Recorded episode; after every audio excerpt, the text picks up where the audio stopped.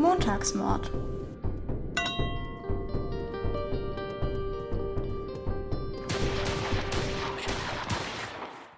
Hallo und herzlich willkommen zum Montagsmord. Wir sind Valerie und Sophie und wir sprechen über True Crime, Straftaten und Verbrechen. Wir recherchieren beide jeweils einen Fall und stellen ihn uns dann gegenseitig vor. Ja. Welcome ja, back. wir waren ja eigentlich gerade schon mega im Thema drin, ne? Ja, wir hoffen einfach, dass Corona also schnell vorbei ist. Nicht, weil wir keinen Bock mehr auf den Podcast haben, ähm, sondern weil wir keinen Bock mehr auf Corona haben. Wir wollen unser Leben zurück. Wir wollen unser Leben zurück. Ja, ist aber echt so. Wir haben jetzt beide mehr oder weniger in letzter Zeit angefangen zu studieren. Beziehungsweise du wartest jetzt noch eine Woche, dann fängst du bei dir auch an? Zwei Wochen? Richtig. Eine. Ja, und es ist halt so ein bisschen schade, dass wir das alles nicht so richtig mitbekommen, aber ist halt auch meckern auf höchstem Niveau. Das ist richtig, man, ja. Man fühlt sich immer schlecht dabei, wenn man solche Gedanken hat, aber ich finde, man darf sich auch schon mal selbst bemitleiden, so ein bisschen. Ein Studentenleben zu haben, wäre schon schön. Ich fände es schon schön, mein, mein Studium über so ein bisschen normal mitzubekommen.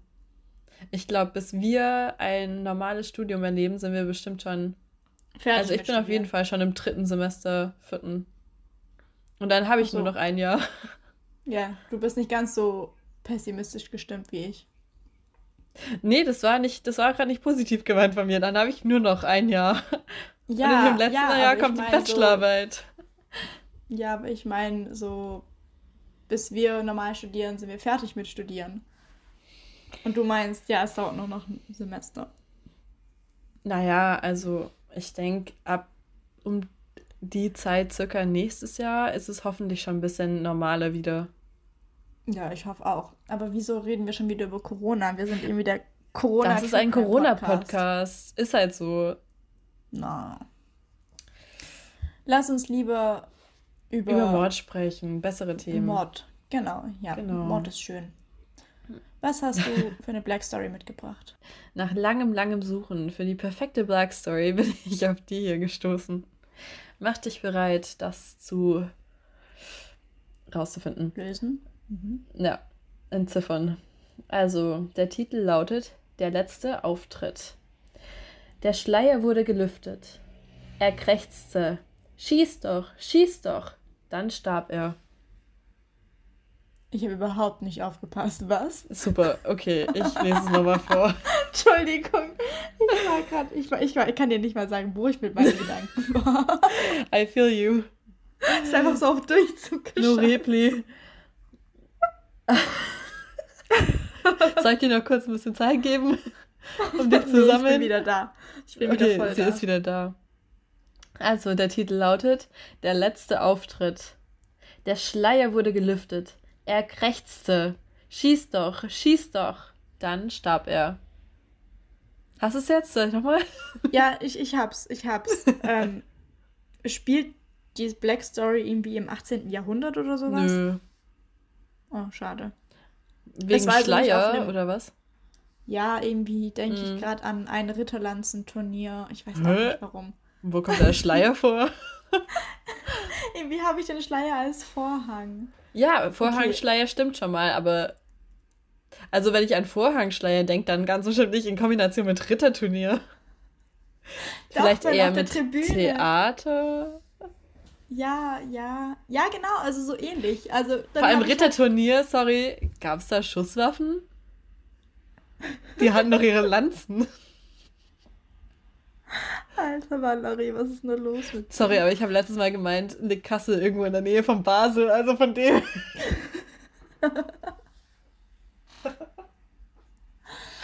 ja. Es sei dir vergeben. Okay irgendwas mit Schießen und irgendwas mit einem Vorhang, der ein Schleier ist. So, es geht um Theater. Okay, ja. War es ein Theaterstück Ach so, oder? Nee, warte, ich hab's falsch verstanden. Es geht nicht um ein Theater. oh Gott. Das fängt schon mal wieder qualitativ hochwertig an hier. Nee, also, sorry, ähm, es, es geht nicht um ein Theater. Ähm, ich gebe dir jetzt mal einen Tipp, weil ich so viel Verwirrung gestiftet habe. Stell dir mal die Frage, ob es sich dabei um einen Mensch handelt oder um ein Tier. Wenn es um einen Schleier geht und zum Erschießen, ja, also irgendwie ah, ein Nebelschleier. Nee. Der reitet so spät durch Nacht und Wind, ist es der Vater mit seinem Kind. irgendwas ist, mein Sohn ist ein Nebelstreif und dann ist der Jäger unterwegs im Wald und ähm, dann sagt der eine, schieß doch einfach auf den Fuchs. Und er so, nein, da ist ein Nebelschleier, ich kann nicht richtig sehen. Okay, also der, das Ding, welches erschossen wird, mhm. oder was heißt erschossen, aber halt umgebracht, hint, hint, hint, ähm, sagt, schieß doch, schieß doch. Also. Ah ja, so, Bruder, willst du Stress? Komm, schieß doch. Okay, das ging jetzt in eine komplett andere Richtung. Ich wiederhole, überlege dir, ob das Opfer hä? menschlich oder tierlich ist. Hä, aber wenn es ein Tier ist, wie soll es dann sprechen? Welche Tiere? Fabelwesen können sprechen. Ach nö. Jetzt geh mal ganz weit weg von dieser Kack-Fabelwesen-Richtung. Vor allem hätte ich ja wohl Fabelwesen gesagt und nicht Tier. Welche ja, Tiere welches Tier können... kann sprechen? Kein Tier kann sprechen. Ein Papagei. Ja, genau. Ein Papagei. okay. So, und. Also ein wo... Papagei war in ein, ja, Moment, war in einer Wohnung. Ja, so, ja. und der Papagei war aber zugedeckt mit einem Vorhang, weil Papageien sind ja dann leise, wenn es dunkel ist. Also deckt man die Vögel immer mit einem Tuch ab. So, das war ein Vorhang und dann hat der Papagei halt gesagt, ja, schieß doch, schieß doch. Und dann hat der Typ einfach auf den Papagei geschossen. Ähm, ich mag die Richtung, die es einnimmt, mit Papagei, äh, Käfig und Tuch. Soweit ja. Einbrecher, nein. So, wo werden denn Tiere noch umgebracht? Im Versuchslabor. Hä? Nein. Nein. Also vielleicht ja, aber nicht in dieser Situation. Anti-Tierversuche. Montagsmord gegen Tierversuche. Wo werden noch Tiere umgebracht? umgebracht? Schlachthof. Getötet. Also äh, Nein, nicht. Es ist nicht ein Schlachthof. Wieso wird ein Papagei auf dem Schlachthof umgebracht, Valerie? Das habe ich mich auch gerade gefragt. Ja. Wo werden noch Tiere getötet?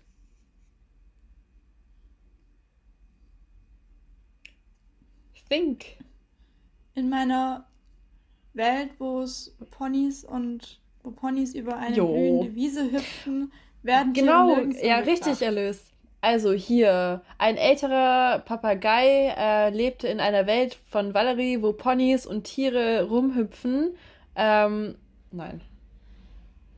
Okay, okay soll ich es aber auflösen? Ich bitte darum. Okay. so.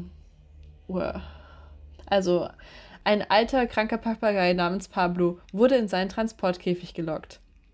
Mit einem über dem Käfig gestülpten Tuch brachte seine Besitzerin Tina den bunten Vogel zum Tierarzt. Weil Tina leidenschaftlich gern Krimis schaute und Pablo den ein oder anderen Satz nachplapperte, verabschiedete er sich mit den Worten Schieß doch, schieß doch, bevor er schließlich von seinem Leid erlöst und eingeschläfert wurde. Wow. Tada! Okay, ja, da wäre ich ja so leicht drauf gekommen. So, ich wo auch. werden Tiere umgebracht? Normalerweise werden Tiere beim Tierarzt gerettet und vor dem Tod bewahrt. Aber nein, bei Sophie werden Tiere beim Tierarzt umgebracht. Ja, ganz ehrlich, also ja, stimmt halt einfach. Tiere werden Vielleicht halt hätte es aber eher erlöst sagen sollen. aber das hätte ja schon zu viel wegge... Weißt du? Also sie ja, dann hätte erlösen es doch eigentlich auch nur umbringen, oder? Richtig. Ja, I don't know. Wenn man Mord schön reden möchte. Hast du dir eigentlich Gedanken zu deinem Bandennamen machen können? Oh, das kam jetzt aber überraschend. Entschuldigung. Also nein ist die Antwort, aber es klingt so, als hättest du dir Gedanken gemacht. Nicht wirklich viel, aber ich oh. habe irgendwie an sowas gedacht wie Valerie für alles oder so, anstatt das Mädchen für Was? alles bin ich halt Valerie so. für alles. Ich weiß aber auch nicht, ich bin auch nicht so kreativ, was sowas angeht, aber so Valerie ich mache halt alles. Ja, genau, in je, jede Richtung. So ich mache halt alles. So Steuererklärung für die Bande, Valerie macht's. So wer geht mal den Typen da drüben erschlagen, Valerie macht's. Wer bringt den Müll raus? Valerie ja, macht's. wirklich? Darf ich dich erinnern, wie groß du bist? Das ist meine. Ja, ich wollte dann auch über irgendwie überlegen, auf meine Größe einzugehen bei meinem Bandennamen, aber ja. Klein Valerie. Ähm, Vielfältige Valerie. Klein, aber Valerie. Klein, aber Valerie. Aber das, aber das ist halt so ein. Ich glaube, das geht schon wieder zu viel ins Marketing hier. Vielleicht. Du versuchst dich richtig zu verkaufen mit deinem Bandennamen. Klein, aber Valerie. Valerie für alles. Als könnte man nicht so buchen, weißt du, so anhand von deinem. ja, wir haben doch gelernt, jeder, also die Leute in einer Bande werden danach benannt, was sie auch tun. Ja. Oder wie sie aussehen. Okay. Ja. Ja. Okay, dann nicht. Vielleicht so wortgewandte so Valerie. I don't know. Das ist wie Toll. damals im, im Grundschulunterricht, wo du dir ja. zu deinem Namen, also den Anfangsbuchstaben, nee, der, doch der Anfangsbuchstabe von deinem ja. Namen, dass du dir dazu ein Adjektiv suchen solltest, was dich am besten beschreibt. Und bei mir war es so V, so verrückte Valerie. Huhu. Wow, so crazy, Valerie, du bist richtig crazy. Ja. Ja, ja bei mir war es zum Glück immer so, nenn noch eine Sache, Valerie. die dir gefällt. Verschuldete. Verzweifelte Valerie trifft es auch. Verunsicherte Valerie. Warum gibt es nur so negativ behaftete Adjektive V? Vereinfachte Valerie. Vielen know. Dank. Vielen Dank. nee, also bei mir war es zum Glück immer nur, ja, und dann noch eine Sache, die dir irgendwie gut gefällt oder so. Und bei mir war es halt immer so, ja, Sonnensophie oder die Schokoladensophie oder sowas. Also ich bin die Sophie, mhm. ich mag Schokolade, weißt du? Habt ihr dann auch immer das Spiel gespielt? jeder muss das irgendwie sagen und dann ist, musste man nochmal durchgehen und alles von Anfang an sagen. Nee. So, ich bin Valerie und ich mag Vögel. Vögel? Ne? Vögel. Piep, piep. Okay. Oh Gott, was ist denn los? Also, wie ah. versprochen, kommen diese Woche vorgeschlagene Fälle. Vorgeschlagene Fälle, Fall... Valerie. Sorry, ja. Ah ja, okay. Äh, welchen Fall hast du dir denn rausgesucht? Ähm, die Münsterland-Morde. Habe ich gar nicht gesehen, dass die uns vorgeschlagen wurden. Facebook. Sorry. Also, ja. ich fange ja an, ne? Ja, ja, stimmt. Mein Fall diese Woche ist wieder ein Serienmörder und ich bin über den Fall schon zweimal gestolpert bei meinen Recherchen. Einmal, als wir das Thema Ländlefälle hatten und einmal, als wir das Thema Serienmörder behandelt haben. und in diese Folge hat es der Fall dank Oliver geschafft und zwar ist es der Polizist Norbert Pöke, auch bekannt als der Hammermörder.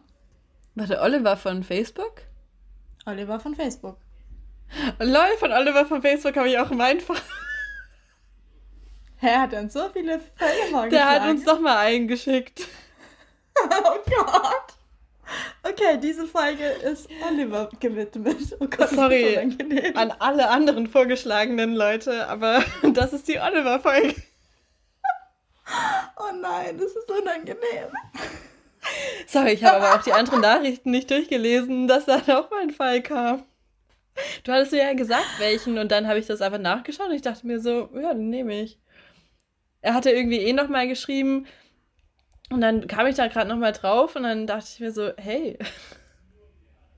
Oh ja, also Oliver, diese Folge ist für dich. Oh Gott. Das ist oh so Gott. super, wenn man sich halt nicht abspricht. Ne? Wir sind einfach so organisiert und professionell. Aber ich nehme hier ganz deutlich die Schuld an mich, weil du hattest mir rechtzeitig gesagt, ich nehme den Fall so und so. Und ich Einfach so, ja, gut, okay, schön. Ja, mach das. Du hast mir halt nicht geantwortet. Ja, du hab hast mir nicht geantwortet. Gedanklich habe ich dir geantwortet. Ich habe es auf jeden Fall gelesen und habe es ja. registriert. Mhm. Bin dann halt nicht weiter drauf eingegangen. Okay, also. Also, Oliver, Grüße gehen raus. Fangen wir das an. sind deine Fälle. Ja. Das ist dein Lied, das sind deine Fälle. Okay. Ähm, This one's for you, Oliver. Gut, wir haben es jetzt dann. Also, fangen wir. Nee, andersrum. Wir beginnen am Ende der Geschichte. Geschichte am Ende des Falls. Und zwar am 22. Oktober 1985.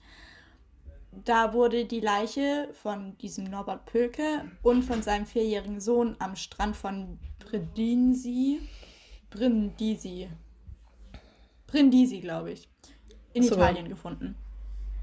Und Brindisi. Mit dem Tag, Nein, sorry, ja, ich ja, weiß es nicht. Eher so, vielleicht so. Naja, auf jeden Fall endet mit diesem Tag auch eine der rätselhaftesten und grausamsten Mordserien in der BRD. Und ist dir schon mal aufgefallen, irgendwie gefühlt in jeder Folge sagen wir, es war die spektakulärste Mordserie in der Geschichte Deutschlands oder ja. die aufwendigste Suchaktion in ganz Deutschland wurde gestartet. So wirklich. Ja, so, aber war es wirklich. Gibt es wirklich so viele spektakulärste Fälle? Über ein Jahr lang hat eine 90-köpfige Sonderkommission insgesamt 4.482 Spuren verfolgt, deren Ergebnisse 242 Ordner füllten und die eben versucht haben, die Taten eines Serienmörders aufzuklären, bei denen am Ende sechs Menschen kaltblütig erschossen und vier Banken überfallen wurden. Dass hinter diesen Taten ein unauffälliger Stuttgarter Polizeiobermeister stecken soll, das hat keiner gedacht. Das alles beginnt am 3. Mai 1984 auf einem Parkplatz in Marbach. Das Opfer ist ein 46-jähriger Ingenieur aus Aschaffenburg, der auf Dienstreise ist und verschiedene Firmen in der Region besucht. Um kurz vor 10 Uhr morgens legt er auf dem besagten Waldparkplatz eine Rast ein. Als er aus seinem weißen BMW steigt, kommt Norbert Pöke mit einer Pistole auf ihn zu und schießt ihm ins Gesicht. Was ich merkwürdig finde, dass man das so klar und deutlich sagen kann, wie das abgelaufen ist, weil beide sind tot. Man konnte beide nicht vernehmen. Keiner weiß, wie diese Taten abgelaufen sind. Aber that's what ja, Stuttgarter Zeitung und Stuttgarter Nachrichten sagen. Wenn er halt, wenn man sieht, okay, die Tür war noch offen, er lag dort, er war irgendwie umgedreht. Weiß man nicht, sieht man nicht, weiß man nicht, weiß man nicht. Hört zu. Okay. Ja, nach dieser man kann es eigentlich schon Hinrichtung nennen, fährt Pölke mit dem BMW zu einer Volksbank-Filiale in Erbstetten. Mit einem Vorschlaghammer betritt er die Filiale, zertrümmert die Sicherheitsverglasung, wobei er sich seine Hand verletzt, stopft das Geld aus der Tageskasse in seine Tasche und verschwindet mit 4.790 D-Mark. Der Bankangestellte beschreibt den vermummten Täter als einen zwischen 35 und 40 Jahre alten Mann, schlank, dunkelblondes, glattes Haar in einem dunkelblauen Anzug. Merkt euch, schlank und dunkelblondes Haar. Später kommt raus, es, er hat, war niemals schlank und hatte dunkelblondes Haar. Naja. Andere Zeugen beschreiben den weißen BMW, der bald darauf von der Polizei auf einer Straße zwischen Affalterbach und Erdmannhausen gefunden wird. Auch die Leiche von diesem Dienstreisenden wird von Spaziergängern im Wald gefunden. Durch die Papiere, die er bei sich geführt hat, konnte man sofort seine Identität klären und die Verbindung zu diesem BMW herstellen.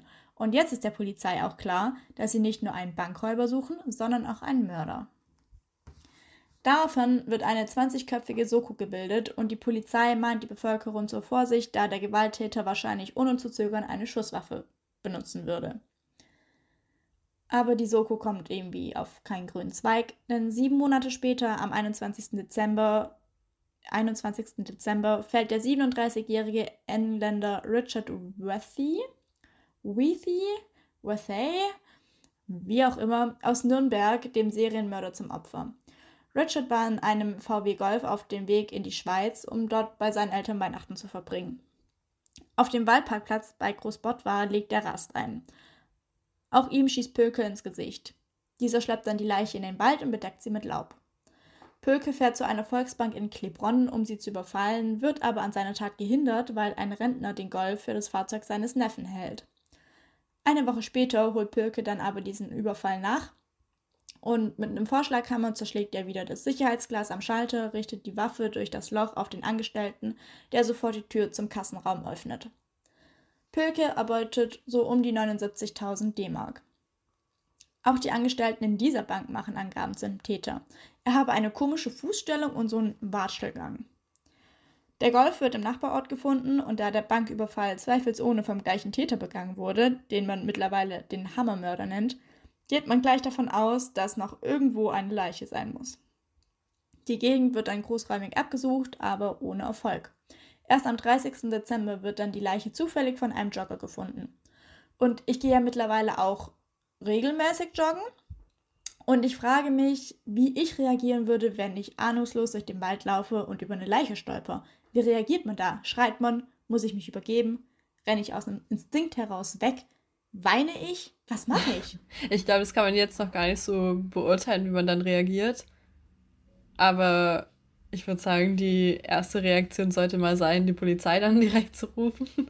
Ja, aber das ist ja so der logische Schritt. Aber ich meine, so emotional. ich glaube, ich würde erstmal mich übelst erschrecken.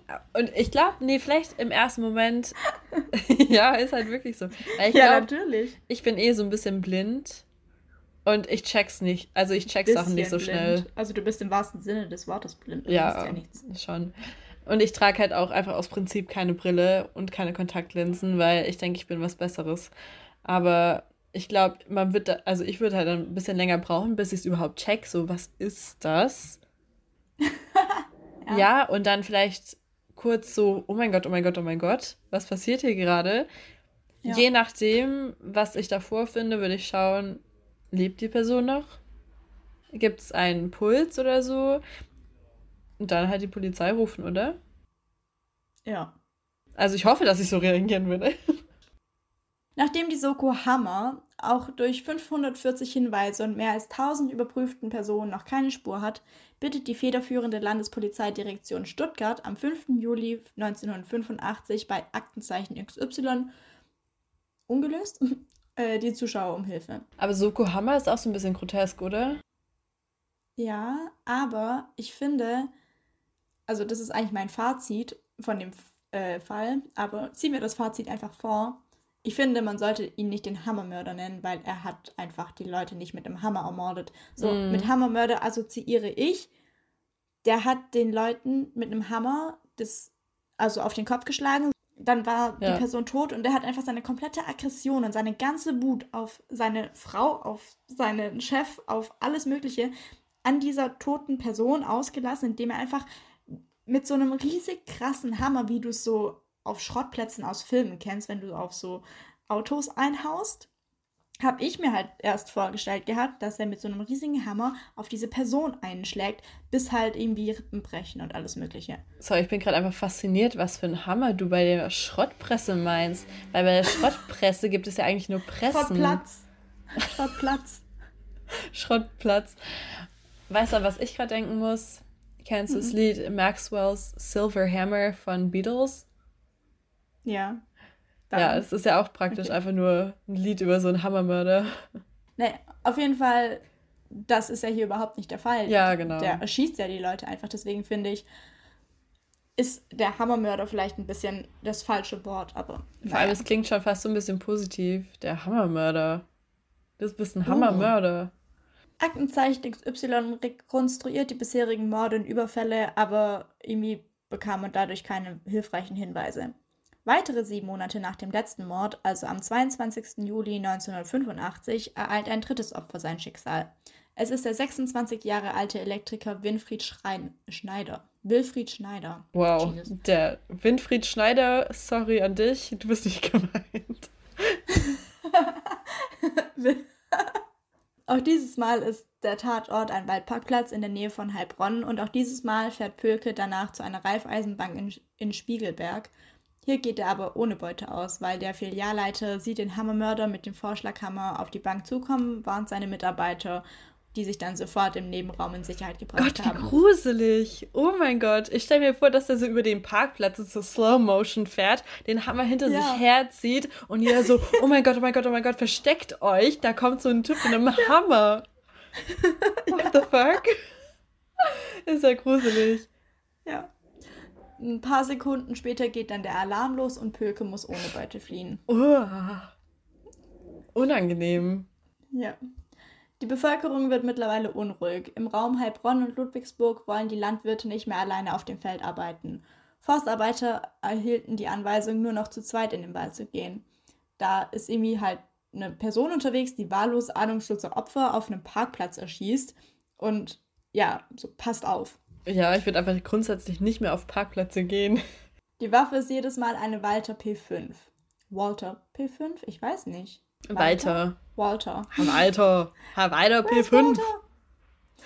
Ähm, mit, dem Auto, äh, mit den Autos der Opfern fährt der Täter danach immer zu Banken und zertrümmert mit einem Vorschlaghammer die Sicherheitsverglasung in den, in den Schalterräumen. Mittlerweile hat er 94.470 D-Mark ergattert. Die Polizei wird, äh, nee, die Tatwaffe wird bei der Polizei als Dienstwaffe verwendet und der Zartzeitpunkt der Überfälle war immer zu Schichtwechsel, so gegen 12.30 Uhr. Deshalb werden alle Pistolen, insgesamt 12.000, in den Landkreisen Heilbronn, Remsmur und Ludwigsburg äh, überprüft, die halt dort wohnen und zu den Tatzeiten dienstfrei hatten. Deswegen Alter, wurden alle, hast du Pistolen gesagt oder Polizisten? Ich weiß es nicht mehr. Fangen wir nochmal an. Alle Pistolen, die dort wohnen. Nee, ich finde es eigentlich ganz gut. ich glaube, man versteht, was du meinst. Also, es werden insgesamt 12.000 Pistolen von den Polizisten, die halt in den Landkreisen Heilbronn, Remsmur und Ludwigsburg wohnen und zum Tatzeitpunkt dienstfrei hatten, werden halt eingesammelt. Okay, also wir halten fest, alle Pistolen, die in Heilbronn wohnen. Nein, Spaß. Thanks du hast es richtig gesagt. ja. Der Täter hatte sich ja beim ersten Überfall in der Hand verletzt und am Tatort eine Blutspur hinterlassen, weshalb einige Tatverdächtige auch eine Blutprobe abgeben mussten. Als Tatverdächtiger wird zunächst ein italienischstämmiger Polizeibeamter festgenommen, bei dem sich aber schnell herausstellte, dass er nichts mit dieser Mordserie zu tun hat. Auch Pölke wurde im Rahmen der Ermittlungen festgenommen, aber da er zu keinen Zeugenbeschreibungen passt und auch eine Reihe von Ermittlungsfehlern unterlaufen war, wird er schnell wieder freigelassen und seine Spur wird nicht mehr weiterverfolgt. Überleg mal, du bist Pölke in diesem Moment, wirst verdächtig oder wirst halt überprüft ja. und wirst dann einfach wieder freigelassen. Du denkst dir so, oh mein Gott, was für ein Saftladen. Ihr seid so dumm. Ihr, Ihr seid so dumm und für blöd. euch arbeite ich. Für euch arbeite ich, unfassbar. Du denkst halt, es ist schon vorbei und dann wirst du einfach wieder freigelassen und denkst dir so, hä, warum? So, überprüft doch nochmal. Seid ihr euch sicher? So. Und vor allen Dingen, du kannst halt genau sagen, was sie falsch gemacht haben und nein. So, das hätte ich jetzt nicht gemacht. Ja. Oh, schau doch nochmal da, so. ja, egal. Am 27. September 1985 kommt es gegen 14 Uhr in der Raiffeisen-Filiale im Ostalbkreis zu einem weiteren Überfall. Auch dieses Mal ist er der Hammermörder, aber er geht anders vor als bei den letzten Malen. Ohne Hammer geht er zu Fuß im Bartelgang auf die Bankfiliale zu und betritt sie unmaskiert. Erst als er schon im Be Gebäude ist, zieht er sich die Sturmhaube auf, zieht eine Pistole und ruft, dies ist ein Überfall. Vom Kassierer lässt er sich dann 10.680 D-Mark in einer Plastiktüte geben. Danach flüchtet er mit einem Fahrzeug eines Kunden. Bei den anschließenden Zeugenbefragungen kann die Polizei ein Phantombild des Täters erstellen, bei dem sich später herausstellt, dass es ziemlich große Ähnlichkeit mit Pülke hatte stämmig, Bauchansatz, dicke, Aug dicke Augenbrauen, schwarzer Vollbart, schwarze Haare. Was ist mit diesem schlank und blonde Haare am Anfang? also da war jemand fast so blind wie ich. ja, aber trotzdem sind sie auch dadurch nicht auf den Täter gekommen. Mies. Ein Tag später wird dann aufgrund einer Terroristenfahndung in einem Schließfach im Bahnhof Ludwigsburg Uniformteile, eine Gerichtsladung für Pöke und eine leere Verpackung von Sturmhauben gefunden. Bahnhof Ludwigsburg. Mhm. Das ist echt crazy, weil da war ich jeden Tag, so die letzten zwei Jahre. Hm. Sorry, das war ein kurzer Fun Fact. Pökes Wohnung wird, äh, wird ab jetzt observiert. Als dieser am Abend dann nach Hause kommt, wird er von der Soko Hammer vernommen. Die gefundene Uniform im Schließfach begründet er damit, dass er zum Geburtstag seiner Schwiegermutter gefahren sei und dorthin nicht in Uniform gehen wollte. Es wird zwar überprüft, ob die Schwiegermutter an besagtem Tag Geburtstag hatte, aber nicht, ob Pöke auch wirklich dort war. Es werden Fingerabdrücke genommen und sein Alibi wird überprüft. Dabei macht er aber jedes Mal eine Erinnerungslücke geltend und da er damit den Tatverdacht abschwächen kann, wird er nach der Vernehmung wieder auf freien Fuß gesetzt und die Observation wird abgebrochen. Das war am 28. September 1985. Pölke wird aber auch dazu aufgefordert, eine Blutprobe abzugeben. Der Aufforderung kommt er nicht nach und er weiß ja aber auch gleichzeitig, wird seine Waffe gerade überprüft und es kann sich nur noch um Tage handeln, bis er überführt wird. Am 14. Oktober meldet er sich deshalb bei der Arbeit krank und auch seine Frau entschuldigt den gemeinsamen Sohn bei der Schule, auch wegen Krankheit. Höchstwahrscheinlich hat Pöke eben dann halt mitbekommen, dass sich der Tatverdacht gegen ihn erhärtet hat und die von allen Polizisten im näheren Umkreis beschlagnahmten Pistolen, die an das BKA ja gebracht wurden, ähm, wurden dann nach der Untersuchung Oh, Jesus, was ist das mit diesen Polizisten und Pistolen? Das ist einfach ich unfassbar. Gibt es da irgendwie eine Krankheit dafür, so dass man das immer vertauscht, weißt du? Die ganzen von den Polizisten beschlagnahmten Pistolen, die wurden äh, nach BKA geliefert. Äh, nach BKA. ja, nach BKA. Da war ich auch schon. Alle Pistolen von den Polizisten, die ja in der Umgebung von Ludwigsburg und so wohnten, die wurden nach Wiesbaden ins BKA gebracht.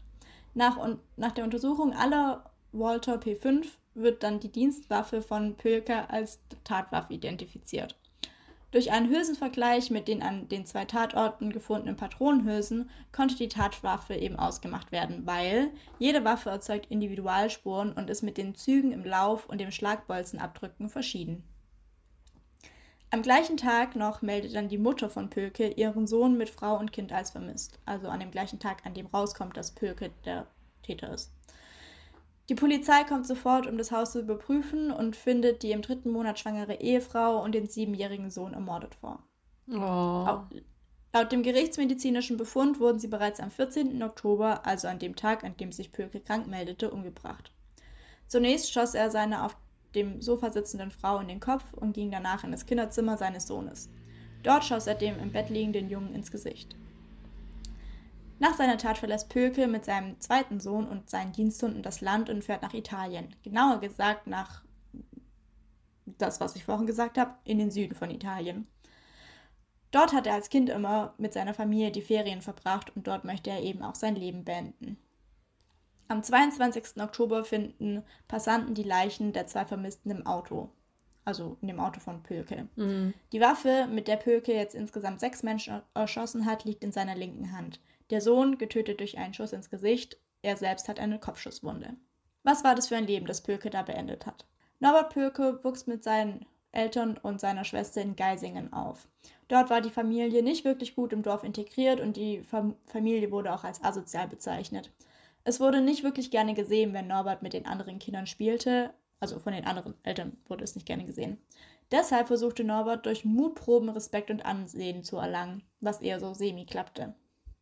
Wegen der Außenseiterposition unternahm er damals dann auch einen Suizidversuch, aber er hat dann eine kaufmännische Ausbildung gemacht, wurde dort aber auch nach mehrfach unentschuldigten Fehlens entlassen, woraufhin dann eine Polizeischule in Stuttgart besuchte. Dort lernte er dann auch seine spätere Frau kennen, die dort auch ihre Ausbildung gemacht hat. Pölke war später dann ein Polizeibeamter im mittleren Dienst und ab 1982 Polizeiobermeister bei der Hundestaffel. Dort war er als freundlicher Familienvater bekannt. Oh nein. Das Leben schien es gut mit ihm zu meinen, denn er gewann im Lotto 36.000 D-Mark, wovon er für sich und seine Familie, die mittlerweile aus zwei Söhnen und einer Tochter bestand, ein Haus baute. Nach dem Bau des Hauses war die Familie aber so hoch verschuldet, dass sie scheinbar nur noch 250 D-Mark im Monat zum Leben hatten. Trotz der hohen Schulden von 300.000 D-Mark gönnte er sich eine teure Baumaschine und einen Mercedes. Wer braucht schon was zu essen, wenn, wenn du einen Mercedes fahren kannst? Ja, ist halt echt so. Im März 1984, also kurz bevor die Überfälle und die Morde begannen, starb seine Tochter an einem Gehirntumor in einem Alter von drei Jahren. Krass. Das war der seine Auslöser. Kollegen, ja, seine Kollegen meinten später, Pöke sei deprimiert gewesen, weil er sich keine bessere Behandlung für seine Tochter leisten konnte, durch die sie eventuell überlebt hätte. Oh, das ist halt auch so richtig, richtig mies. Also. Ja, aber weißt du, nach diesem Vorfall beging ja, ja dann diese Morde und ähm, mm. die Überfälle. Aber ich meine, was will er denn jetzt noch mit dem Geld? Also klar, okay, er hat immer noch Schulden. Okay, aber hm. Es bleibt unklar, wie viel die Ehefrau von Pöke und seinen Machenschaften wusste. Die Herkunft des Geldes konnte er eventuell durch einen möglichen Nebenjob als Wachmann erklären, aber 94.000 D-Mark, also den Nebenjob, möchte ich auch haben. Ja. In der Fahndung wurde außerdem ausdrücklich auf diesen typischen Waschelgang hingewiesen und da Pöke eine leicht gehbehindert, äh, leicht gehbehindert war, hätte seine Frau durchaus Verdacht schöpfen können, zumal sie ja auch Polizistin war. Ja, gut, aber ich glaube, auch wenn man Polizist ist und der Partner auch, weißt du, du gehst nie so weit und verdächtigst deinen Partner, dass er das machen könnte, weißt du? Sicher? Ja. Okay. Ich würde nie denken, boah, vielleicht ist es mein Partner. Okay. Also ich, ich glaube, okay. Trust no one. Ja, genau. Ja, das war mein Fall. Da sind wir wieder beim Thema Mitleid haben mit dem Mörder. Aber ich meine, klar, find, es war ein nicht so geiles Leben, was, also vor allen Dingen halt dann mit der Tochter, aber das rechtfertigt nicht, sechs Menschen umzubringen. Ich glaube, der hatte einfach so einen psychischen, weißt du, Break dann. also, ja. also ein Knacks. Ich glaube, der Vielleicht, weißt du, wäre das nicht mit seiner Tochter passiert, vielleicht hätte er es dann nicht. Hätte, hätte Fahrradkette, ne? Ja. Ja, also danke, Oliver, für diesen Vorschlag. Und, Und danke auch für den nächsten Vorschlag. Ja, aber jetzt Los kommen wir geht's. zu dem nächsten, Oliver. also, aber ich finde es auch lustig. Du magst ja die gelösten Fälle, ich mag die ungelösten. Und genauso haben wir es uns jetzt hier auch aufgeteilt. Sehr gut, sehr gut. Ja. Okay, gut. Also ich habe vorhin schon angedeutet, ich äh, spreche über den Münsterland-Mörder oder auch das Phantom aus Münsterland. Also, es ist Sonntag, der 21. November 1971. Edeltraut van Boxel mhm. geht am Abend zur Arbeit in einem bekannten Rotlichtviertel in Münster. Sie ist 23 Jahre alt, im siebten Monat schwanger und verdient ihr Geld mit Prostitution. Gegen 20.30 Uhr hält ein heller VW-Käfer neben ihr und sie steigt ein mit dem Gedanken, ihren nächsten, ihren nächsten Kunden zu treffen. Der Fahrer ist ein Mann in seinen frühen Zwanzigern. Er hat ein schmales Gesicht und dunkelblonde Haare. Genau mhm. wie deine vorhin. Wer weiß? Der dann doch keine dunkelblonden Haare hatte. Ja, aber das war ja die Anfangsbeschreibung. Who ja. knows where the nose goes. Als Edeltraut eingestiegen ist, fährt er mit hoher Geschwindigkeit davon. Gegen 23.40 Uhr wird Edeltraut im Kreis Steinfurt tot aufgefunden. Er wirkt. 15. Mai 1972. Circa sechs Monate nach dem Mord an Edeltraut besucht Barbara Strom die Disco Tenne in Münsterland. Nicht oh, zu verwechseln mit der Tenne, Tenne in Herrenberg, ja. Habe ich dir schon erzählt, dass ich übrigens noch nie in der Tenne war? Ich war auch noch nie in der Tenne und ich glaube, wir haben nichts verpasst. Aber ich, ich höre immer so viele Geschichten darüber, was da alles immer in der Tenne passieren soll. Lass irgendwann mal in die Tenne gehen. Sachen. Ja, aber müssen wir dafür nicht noch ein bisschen älter werden? Echt? Nee, ich kenne Leute, die jetzt schon nee? hingehen. Ich kenne Leute, die okay. schon seit Jahren in die Tenne gehen. Also, es tut mir so leid für die Hintergrundgeräusche heute, aber es ist nicht anders machbar. Also, ich kenne schon okay. Leute seit Jahren, die in die Tenne gehen. Ja gut, dann lass uns nach Corona in die Tenne gehen. Oh mein Gott, das ist ja so eine Absteige. Naja. Ja, es kann ja unser nächstes Montagsmord-Treffen werden, oder? In der Tenne irgendwann? In der Tenne. Komm, wir gehen zusammen feiern. Ja, komm, Nach, wir gehen zusammen wir waren, haben uns zusammen auf dem Schlossplatz getroffen. Übrigens. Übrigens. Wir, viele Menschen wollen uns treffen. Ich hätte es auch nicht gedacht. Ich dachte mir so, ja, als ob da irgendjemand sich meldet und dann so, ja, fände ich richtig cool, mit einem Weinchen mit euch anzustoßen und ja, ich würde sogar ein bisschen anreisen dafür. Und ich dachte mir so, was? Okay. Okay, wenn ihr meint. So, ich dachte nicht, wir sind so besonders, aber ja gut. Ja, ich dachte es auch nicht. Und hm. dann gehen wir als Montagsmord-Crew die Tenne unsicher machen. Wir, oh mein Gott, was, was ist was für ein Das ist so cringe eigentlich. Das Egal, cringe, wir ja. überlegen uns das nochmal. Schreibt uns, wenn ihr schon mal in der Tenne wart. genau. Okay, also zurück zu dem Mord. Achso, ja. Also Barbara verlässt die Tenne gegen 20, 22.30 Uhr, aber nicht alleine. Bei ihr ist ein 20- bis 25-jähriger Mann mit dunkelblondem Haar. Zwei Tage später wird sie tot aufgefunden. Diese Morde können alle zu dem sogenannten Münsterlandmörder zurückgeführt werden. Man weiß über ihn, dass er zum Zeitpunkt der ersten Tat zwischen 20 und 25 Jahre alt gewesen sein muss. Er hatte dunkelblondes Haar und war von der Statur her eher schmal bis schlank. Größentechnisch war er 180 bis 190 Zentimeter groß. Er fuhr zu der Tatzeit des ersten Mordes einen hellen VW Käfer, in dessen Kennzeichen der Buchstabe F und die Zahl 8 vorkam. Heute wäre er zwischen 60 und 70 Jahre alt, also für unsere Generation. Schaut mal eure Väter an. Oh. Oh.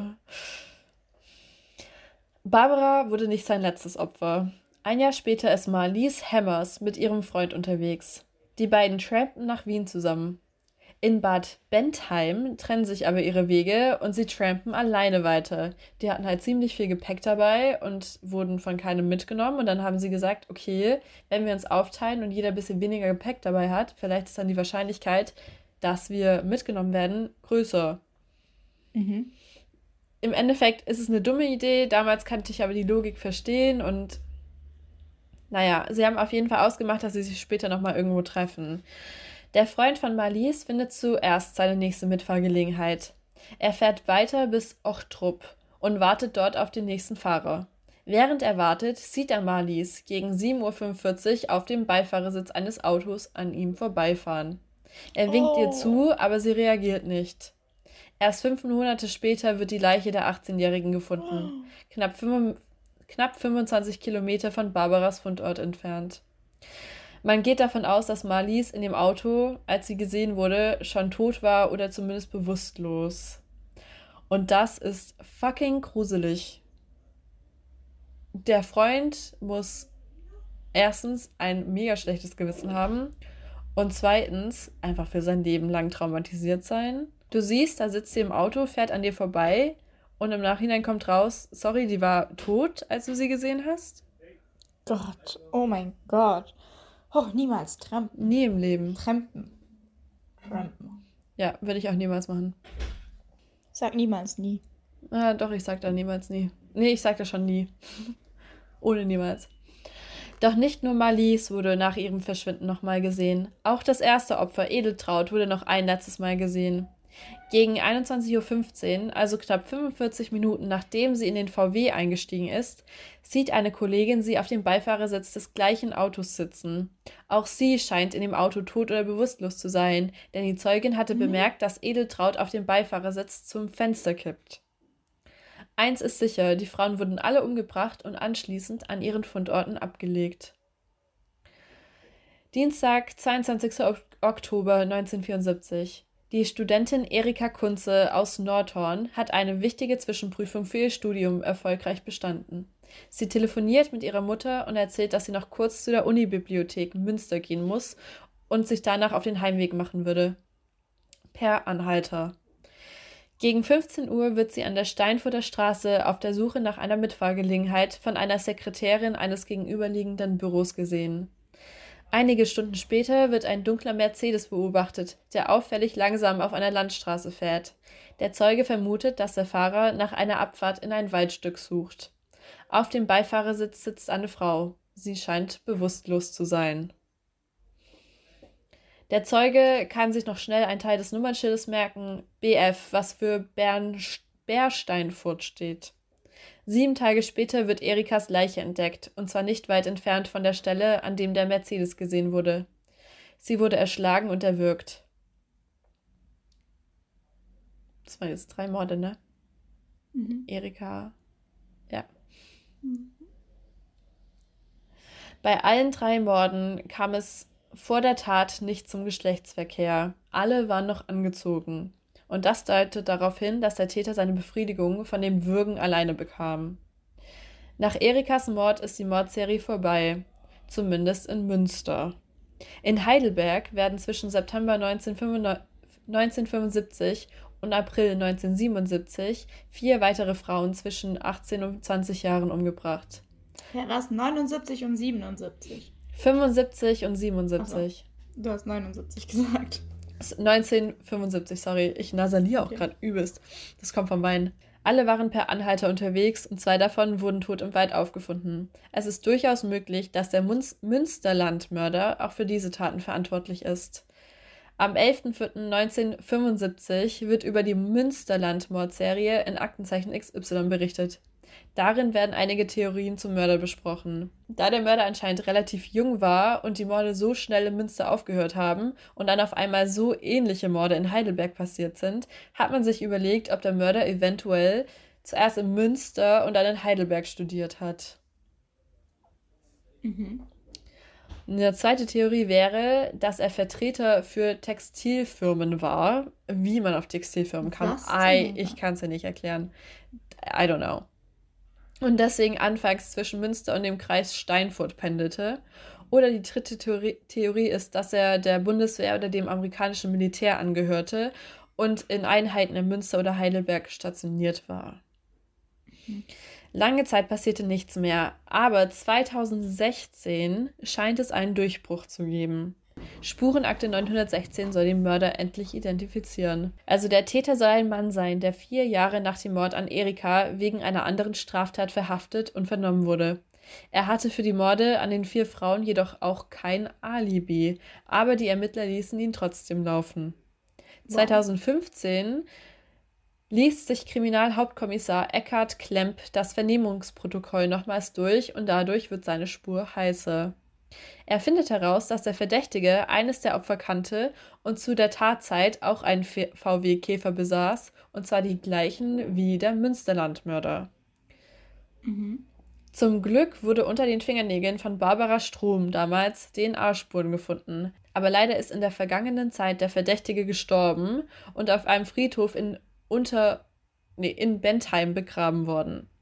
Nach einer langen juristischen Auseinandersetzung genehmigt aber die Staatsanwaltschaft Osnabrück, dass die Leiche exhumiert wird. Neun Wochen lang wird in Laboren getestet, nur um am Ende die Gewissheit zu haben, dass der Mann absolut nicht mit den Münsterlandmorden zu tun hat. Oh. Ja, also er hatte nichts damit zu tun. Aber das war halt so ein richtig crazy Break 2016 auf einmal. Ja, und das ist halt mega unbefriedigend und deshalb ist der Fall auch bis heute noch ungelöst. Und das ist super unbefriedigend. Mega. Aber es kommen noch mal ein paar Infos. Mhm. Also man weiß nicht, wie viele Morde insgesamt von dem Täter stammen und man weiß nicht, ob er nicht doch noch lebt. Es gibt auch ganz wilde Theorien mit Cuxhaven, dass es praktisch so einen Todesdreieck gibt zwischen Münster, Heidelberg und Cuxhaven, also so Bremerhaven. Was? Ja, richtig crazy, weil äh, die eine Serie beginnt halt direkt dann, wenn die andere Serie in dem Ort davor aufgehört hat. Also zuerst mhm. äh, Münster, dann Heidelberg und dann Cuxhaven. Und das ist halt so direkt aufeinanderfolgend. Und alle Opfer ähneln sich vom Aussehen und es sind halt alles so Gelegenheitssachen. Mhm. Und ich glaube, in äh, Heidelberg und Münster waren es halt auch hauptsächlich Anhalter oder Leute, die halt, ich glaube, in Heidelberg wurden sehr viele Frauen an Bahnhöfen angesprochen, die gerade irgendwie so ihren Zug verpasst haben und so. Und da gab es so ein Forum, ich glaube, lass mich noch mal kurz nachschauen, allmystery.de.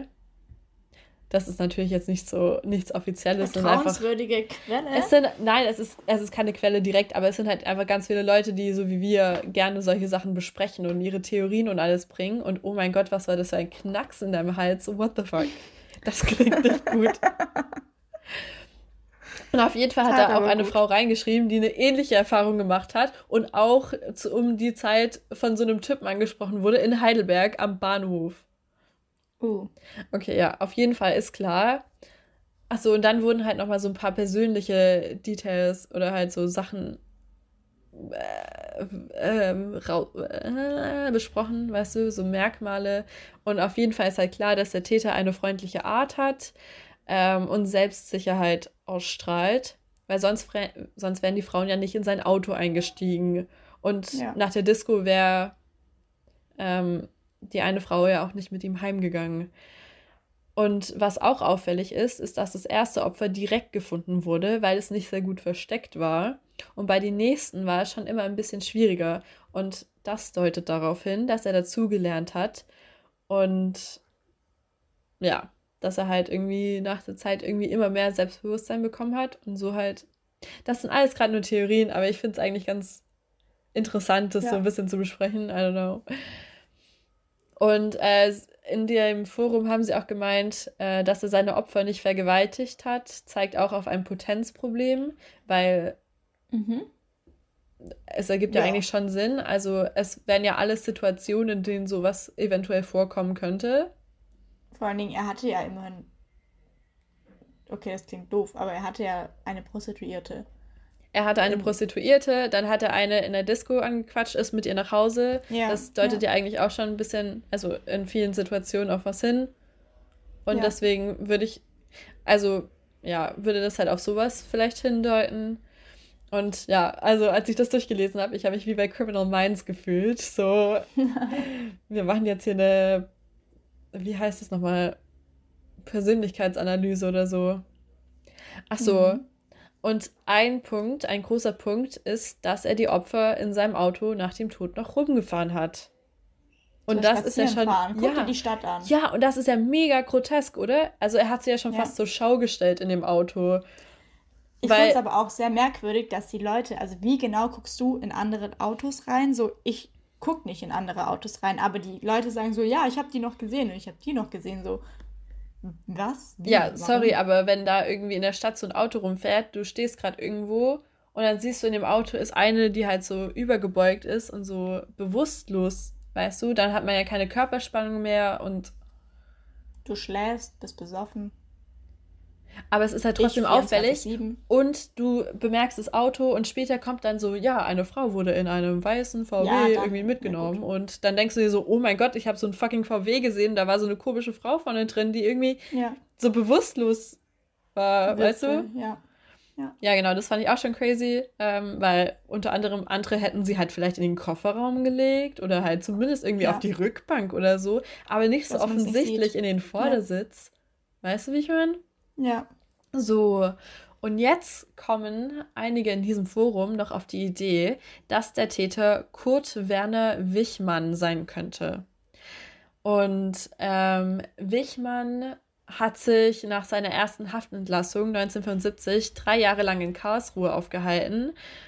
Und in dieser Zeit waren halt im Raum Karlsruhe, gab es halt mehrere unaufgeklärte Morde an Anhalterinnen. Und Wichmann war selber sehr mobil und besaß fünf Autos. Im Mai 2019 wurden die Ermittlungen auch wieder aufgenommen, weil ein möglicher Mitwisser gegenüber der Polizei jede Aussage verweigerte. I don't know, was das heißen soll, aber das stand so. Die Polizei bittet die Bevölkerung um Hinweise und hat hierzu auch eine Website freigeschalten. Also zu Hinweisen, was Wichmann alles weißt du, wer Infos zu dem hat. Und momentan werden auch noch nach Verbindungen zu über 230 Fällen überprüft, an denen er beteiligt sein sollte. Also, Aha. who knows? Das ist gerade ongoing. Und ich meine, Karlsruhe, Anhalterinnen, kann halt schon sein, dass er da irgendwie in der Umgebung war. Und 230 Fälle, weißt du, ist halt das schon so. Das ist so viel. Oh das ist Gott. so viel. Ja. Also, wie gesagt, das ist unaufgeklärt. Wer weiß, vielleicht gibt es ja irgendwann mal eine Aufklärung. 2019 ist jetzt noch nicht so lange her. Richtig, ja. Ja. Ja. Also, das war es jetzt erstmal zu den Münsterlandmorden. Und wer weiß, was da noch alles dahinter steckt. Vielleicht zählt es irgendwann zu den Wichmann-Morden. Puh, Oliver. Oliver. Das waren aber zwei Fälle. Ja, ja. Du. Stehst du auf Serienmörder oder? Ja, hat er auch gesch also darf ich das so sagen? Er hat uns auch geschrieben, so, Unsere letzte ich Frage. Da voll drauf, haha. Nee, aber unsere letzte Frage war ja: Findet ihr auch so Bandensachen irgendwie ganz interessant oder gefallen euch eher die Morde, so, solche Fälle?